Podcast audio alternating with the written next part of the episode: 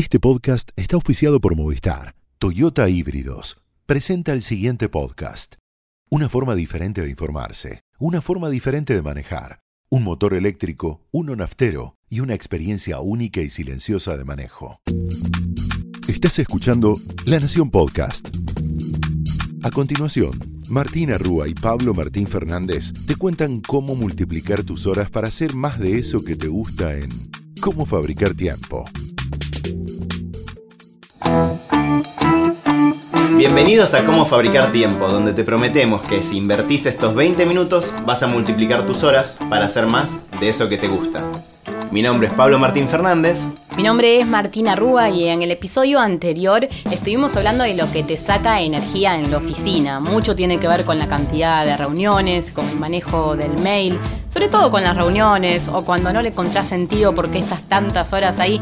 Bueno, episodio pasado superado, podemos decir. Ya, ya tenemos reuniones súper productivas todos, no gastamos tiempo. Bueno, hoy vamos a tratar de identificar otras cosas que nos sacan energía. Eh, ¿Para qué? Para poder domarlas. Esa va a ser la propuesta de este episodio. ¿Qué te saca energía? ¿Qué te saca tiempo? Y vamos a ver un par de claves para amplificar ese tiempo y que vos puedas decidir qué haces con el tiempo de trabajo. Como te decíamos al comienzo de todos estos episodios, obviamente todos estos temas se relacionan entre sí y eso está bueno. O sea, vas a ver que vas a empezar a hilar. Esto, dije, esto yo lo escuché en el episodio 2 relacionado con el episodio 3. Sí. En este caso es así. La planificación mágica. ¿De qué hablamos cuando hablamos de planificación mágica? Vas a ver que se relaciona bastante con lo que hablábamos antes del método SMART, ¿no? Y con la procrastinación. Y con estas resoluciones de este año lo que voy a hacer es tal cosa. ¿Por qué? Porque, ¿qué es la planificación mágica? es esto que decíamos de, bueno, yo eh, el año pasado no hice nada de deporte, por ejemplo, y ahora pretendo salir a correr la maratón de Nueva York. Bueno, no va a suceder. Muchas veces tiene buenas intenciones, no quiere decir que vos seas malo o que planifiques eh, pensando en sacar provecho, no, tiene que ver con buenas intenciones, pero poco tienen que ver con la realidad. Y esto genera este famoso síndrome de las falsas esperanzas, llega marzo o abril y ya ves que llega a la mitad del año y no vas a llegar. Esto te desalienta y entras en una espiral de malos hábitos que hacen que no puedas concretar los planes que querés alcanzar. Sí, por eso, aunque parezca una tontería, la verdad que lo que uno se propone, lo haya escrito, se lo haya dicho a sí mismo, lo haya cargado en una app, es una mochila que uno tiene allá atrás en la cabeza y dice, ah, no estoy haciendo esto que me había propuesto hacer. Entonces se termina transformando en una aspiradora de productividad, le decimos, que te juega en contra. Totalmente, es una gran aspiradora de productividad, te saca energía, te saca tiempo. Acordate entonces lo que habíamos visto en el método SMART, que tiene que ver con hacer cosas medibles, alcanzables, chiquitas, pequeñas acciones, un pequeño paso. Para pintar la casa necesitas primero elegir el pincel, no es pintar la casa, es tomar pequeñas acciones. Después es muy importante tener un plan maestro, un plan A hacia donde se quiere ir. Y muchos dicen, bueno, pero yo quiero tener un plan B por si las cosas salen mal. Y no está nada mal, eh, de hecho lo recomendamos, tener un plan B y un plan C, te diríamos. Porque las cosas se pueden complicar y por lo general se complican. Se complican, ¿Cuántas veces uno quiere llegar a determinado camino, se imaginó que iba, iba a estar sin escollos, que no iba a haber tránsito? La cosa se suele complicar. Por eso tener un plan B y un plan C nos da una red que hace que uno pueda avanzar. Pero, y aquí siempre hay un asterisco. Tiene una contra. Totalmente. Ojo con ponerle demasiado poder o de que sea demasiado grande el plan B. El plan B muchas veces tiene un riesgo oculto y te saca energía. Cuando uno confía en que tiene un lugar en donde caer o un lugar a donde volver, si el plan A no funciona, muchas veces no le pone el 100% de lo que podría a perseguir ese plan A. Un ejemplo, eh, estoy lanzando una pyme o estoy lanzando un emprendimiento, pero sé que si no funciona vuelvo a atender el kiosco de mi viejo. Entonces le pongo todo, pero hasta ahí, porque tengo una seguridad hacia dónde volver. Es importante que cuando tengas ese plan B y ese plan C sean realmente planes de eh, redes por si te caes y que no tengan tanta energía y tanta producción como sí lo tiene que tener el plan A. Así que, buenísimo, estamos de acuerdo con tener eh, eh, una segunda idea, una tercera, una cuarta idea, pero ponele el 100% de energía a ese plan A y que sea concreto y realizable. Bien, y hay otro problema que nos pasa bastante, sobre todo a los que hacemos bastantes cosas, que es los sí asesinos, ¿no? Los sí asesinos. ¿Qué son los sí los asesinos? Es cuando te comprometes a hacer algo que no querés hacer. Sí. Algo que o sí querés hacer, pero no tenés el tiempo, entonces Claro. terminás trabajando a deshoras o desganado. La verdad que no sale como uno quiere, ¿no? No. Entonces hay que encontrarle la vuelta, la posibilidad de decir que no, encontrar la manera de... eh, y esto, esto es muy difícil en economías como las nuestras, en las cuales cuando decís que no, decís, uy, este tren va a volver a pasar. Qué difícil es decir que no, porque uno siente que decepciona a otro, que está faltando a... Bueno, después te da miedo, está el miedo, lo que vos decías. Eh, digo que no, no me llaman más. Que me llaman más y tengo esta oportunidad de ganar X, X monto y lo voy a volver a... Esto va a volver a pasar. El tema es que cuando decís que sí y ya tenías otros sí asumidos, se suele complicar y no que no puedes hacer ni lo que habías asumido antes ni este sí nuevo que estás diciendo. Por eso volvemos bastante a lo que hablábamos en el primer episodio, esto de cuál es nuestro norte, ¿no? Y, con ese norte, con ese master plan, tendríamos que sentarnos en- en- ante cada oferta que nos hacen o ante cada propuesta que andan dando vueltas a decir, ¿esto se alinea con lo que quiero hacer? Suena un poco ilus- iluso, si se quiere, pero la verdad que nosotros lo hacemos, a veces con más éxito, a veces con menos éxito, y es mucho mejor que decirle sí a todo. ¿Por qué? Por esto que decíamos antes. Te encontrás trabajando a deshoras y el resultado es peor. Entonces, esa persona que le dijiste que sí para quedar bien, o porque no querés defraudarla, o porque quizás te viene bien esa plata en el, en el corto plazo, te terminas jugando en contra. Pensaba con esto del sí, Pablo, eh, y se, volvía a lo del episodio número uno cuando pensábamos las motivaciones, Sí. ¿no? Qué importante eh, o qué bueno estaría meterle ese filtro. Si yo Sí. estoy diciendo que sí desde una motivación interna o si tiene que ver con la externa. A mí me pasa en mi caso que las veces que dije que sí desde las motivaciones externas solamente, no me salió bien. No. Ponele, me tenté con una guita, o el laburo me parecía que iba a quedar bien con determinada empresa, pero a mí no me convencía, las cosas no salieron como me hubiese gustado, las hice a desgano, las hice a deshoras, como decías vos, fueron sís que realmente condicionaron a los otros sís, que eran los de las motivaciones internas. Sí, hay que sentarse a pensar, eh, a veces hay que decir sí, que se transforman en un puente hacia algo que queremos hacer, bueno, habrá que hacerlo, pero sí no pensar eh, todo como un afirmativo constante de lo voy a hacer, lo voy a hacer, lo voy a hacer, lo primero que me ofrezcan lo voy a hacer. No. Y es muy recomendable esto. Obviamente tiene que ver mucho con tu economía, pero siempre que puedas hacerlo es recomendable. Y acá nosotros vamos a un ejemplo que nos parece buenísimo, que es de Derek Sivers o Sivers, que lo que propone es solo decir que sí cuando te nace un claro que sí sería en castellano, él dice hell yeah. Y esto también es interesante que lo, relacionamos con, con otro invitado, digamos, que tuvimos, que es Manu Ginobili, que él también aplica esto. Y si, si le suena que quizás no quiero hacerlo, directamente no lo hace. Eh, escuchemos un segundo de Derek. If you're not saying hell yeah about something, say no. Bueno, si Manu Ginobili dice que sí así, yo lo quiero seguir. Y si Derek Siever dice también el hell yeah, también lo quiero hacer. Así es. No es fácil, ¿no? No es fácil decirle nada más que sí a las cosas que te salen de las entrañas. Eh, no todos podemos o no todos pueden hacerlo porque hay un montón de realidades que tenemos, pero es un buen filtro para meterle a las cosas. Si yo lo siento de las entrañas, ese sí seguramente va.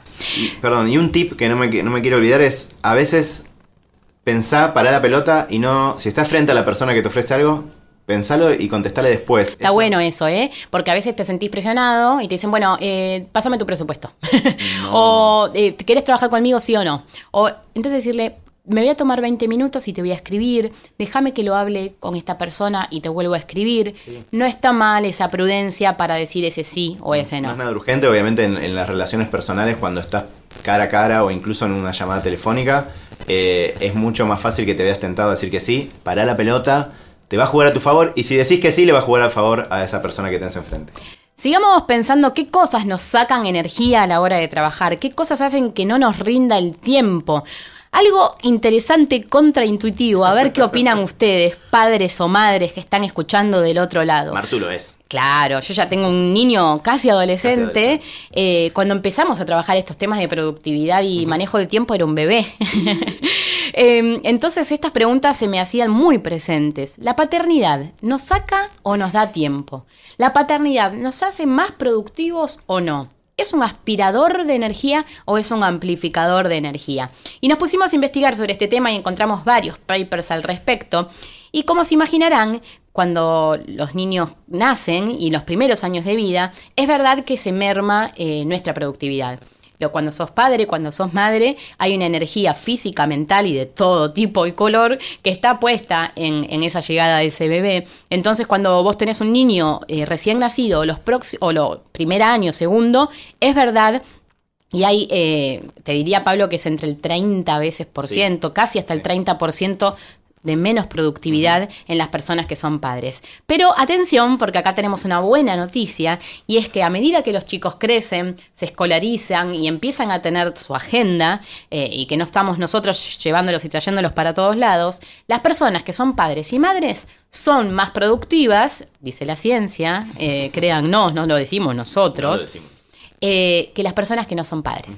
Y esto tiene que ver nada más y nada menos con la supervivencia. El malabarismo, diría. Malabarismo. De afuera que lo ve, digo, qué admiración, Totalmente, es el malabarismo. Eh, ser padre te lleva al extremo en muchas situaciones. Las personas que han eh, que at- atravesamos esta experiencia de tener que criar, de tener que estar, donde la urgencia es urgencia, hace que después todo lo demás tome otro matiz, todo tome otro color, eh, puedas sopesar las cosas de una manera distinta, hace que puedas saber realmente qué es lo urgente y lo importante. Así que atención con esto, porque la paternidad en un principio puede ser un aspirador de energía, pero el mediano y el largo plazo es un amplificador, así que no te tires abajo si sos padre o madre, porque todo pasa, todo pasa. Linda sorpresa, ¿ves? Le trajimos.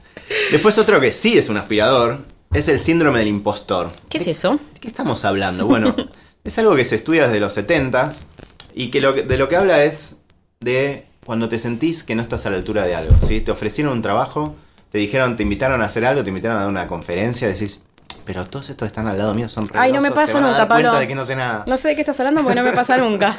Mentira, me pasa siempre. Me pasa siempre desde que empecé a trabajar hace casi 20 años. Siento que no estoy a la altura de lo que se espera de mí. Siento que hay otro que lo hace mejor, que se van a dar cuenta y van a decir, pará, piba, vos no estás para esto. ¿Y a quién le pasa? Una cosa que, que nos pasó súper interesante con investigar estos temas es que muchas de las cosas que uno siente están súper estudiadas, desde hace décadas, desde antes que naciéramos. Y esto está estudiado, es algo que es súper común, sobre todo cuando uno va subiendo, digamos, en, en su carrera, eh, que decís, estoy preparado para esto, ¿qué van a pensar de mí? Bueno, síndrome del impostor, ¿sí? Entonces, lo bueno es que hablamos con especialistas, como Miguel Espeche, Exactamente, es un psicólogo que en la fábrica de tiempo, el libro lo citamos mucho, nos, nos ayudó a pensar muchísimo la manera en la que trabajamos. Él nos contó que son, no somos nosotros y vos los que nos sentimos así. De hecho, grandes escritores, grandes artistas y personas que la rompen en sus industrias y en, su escampo- en sus campos, sienten que son impostores hasta el día de su muerte. No tiene que ver con el seniority. De hecho, Pablo, cuanto más seniority tenés, muchas personas sienten este síndrome. ¿Por qué? Porque es un síndrome que sentimos las personas que estamos haciendo cosas nuevas todo el tiempo. Si vos te animás y estás haciendo algo nuevo, tenés este síntoma. Miguel Espeche, psicólogo, coordinador eh, de El Pirobano, eh, él nos decía, miren, esto es algo que le pasa a todos y tenés que fijarte más en las cosas que hiciste más que en los sentimientos que tenés al respecto. Muchas veces uno en ciertos contextos siente algo así como, ¿qué hago yo acá? No estoy a la altura de las circunstancias. Esto me excede. Aparecen todas las inseguridades que uno ha tenido a lo largo de la vida en un instante y parece que se nos derrumba todo, a lo que se suma el mirar alrededor y ver gente que hace las cosas bien, incluso seguramente mejor que nosotros. Ahí perdemos el equilibrio, ahí nos, nos desmotivamos, nos angustiamos y le sacamos la vista a la pelota. Y es justamente por el contrario lo que hay que hacer, seguir mirando la pelota, ver, eso significa ver qué es lo que estamos haciendo, paso a paso valorar lo que sí hacemos, sin adjetivar, solamente mirando lo que de hecho estamos pudiendo producir. Y ahí retomamos el poder sobre las circunstancias, nos volvemos al eje y seguramente algo bueno habrá para decir al respecto de aquello que hemos realizado. De esa forma uno sale del famoso síndrome del impostor para ser protagonista en esa historia que uno está escribiendo. Bueno, me hace sentir un poco mejor, no sé a vos. obvio. Nos cuesta mucho esto, nos cuesta sentir realmente que estamos a la altura de las circunstancias, pero ¿saben qué? Spoiler, si lo estás haciendo, estás a la altura de las circunstancias. Y otro muy buen spoiler de este tema es que los verdaderos impostores Eso es súper interesante contar. no lo sienten. El que es un impostor posta no siente el síndrome del impostor. Así que si vos lo estás sintiendo es porque estás en marcha y porque estás haciendo cosas, así que créetela y comete la cancha porque parece que estamos para hacerlo. Sí, tiene algo de lógica, porque te metiste en un campo nuevo, que te invitaron a formar parte y en general estás rodeado de gente que ya estaba ahí. Entonces es, es lógico que te sientas así. Pero fíjate que si te vuelven a invitar, es que claramente la estás haciendo bien. Siempre todos queremos mejorar, ¿no? Pero dale para adelante. Y otro tema relacionado con esto y con estas aspiradoras de productividad que te vamos a martillar con esto porque es algo muy simple que hacemos mal, es dormir. ¿sí? Vamos a tener un- una parte un episodio ad hoc para, para cómo dormir, pero tenerlo como referencia de que dormir cuatro horas No alcanza. está mal. No alcanza, no, dormir no. cinco está mal. Sí. Dormir seis está mal. La ciencia dice que hay que dormir entre 7 y 8 horas, en algunos casos 9, depende del paper, como siempre, Mm. pero seguro no dice que hay que dormir 5 horas. Si dormís mal, te falta energía. No- nosotros lo hemos aplicado, yo siempre cuento mi caso, Sí. que dormía 5 horas de promedio, después 6 y ahora 7. Lo puse como, digamos, algo que quería hacer en el año. Y me lo marco en lo que decíamos en el episodio anterior de quiero todos los días poder decir que dormí 7 horas. Bueno, y, me lo, y lo prometí y se lo dije a personas, lo estoy diciendo acá, Hmm. y lo logré hacer. Entonces, dormir mal es una aspiradora de productividad y es algo en lo que creemos mucho y te va a cambiar el día. Empezá a hacerlo, empezá a sumarle de a poquito, como todo, no pases de 5 a 8 horas porque no lo vas a hacer, no lo vas a sostener. Yo le dediqué un año a pasar de 5 a 6.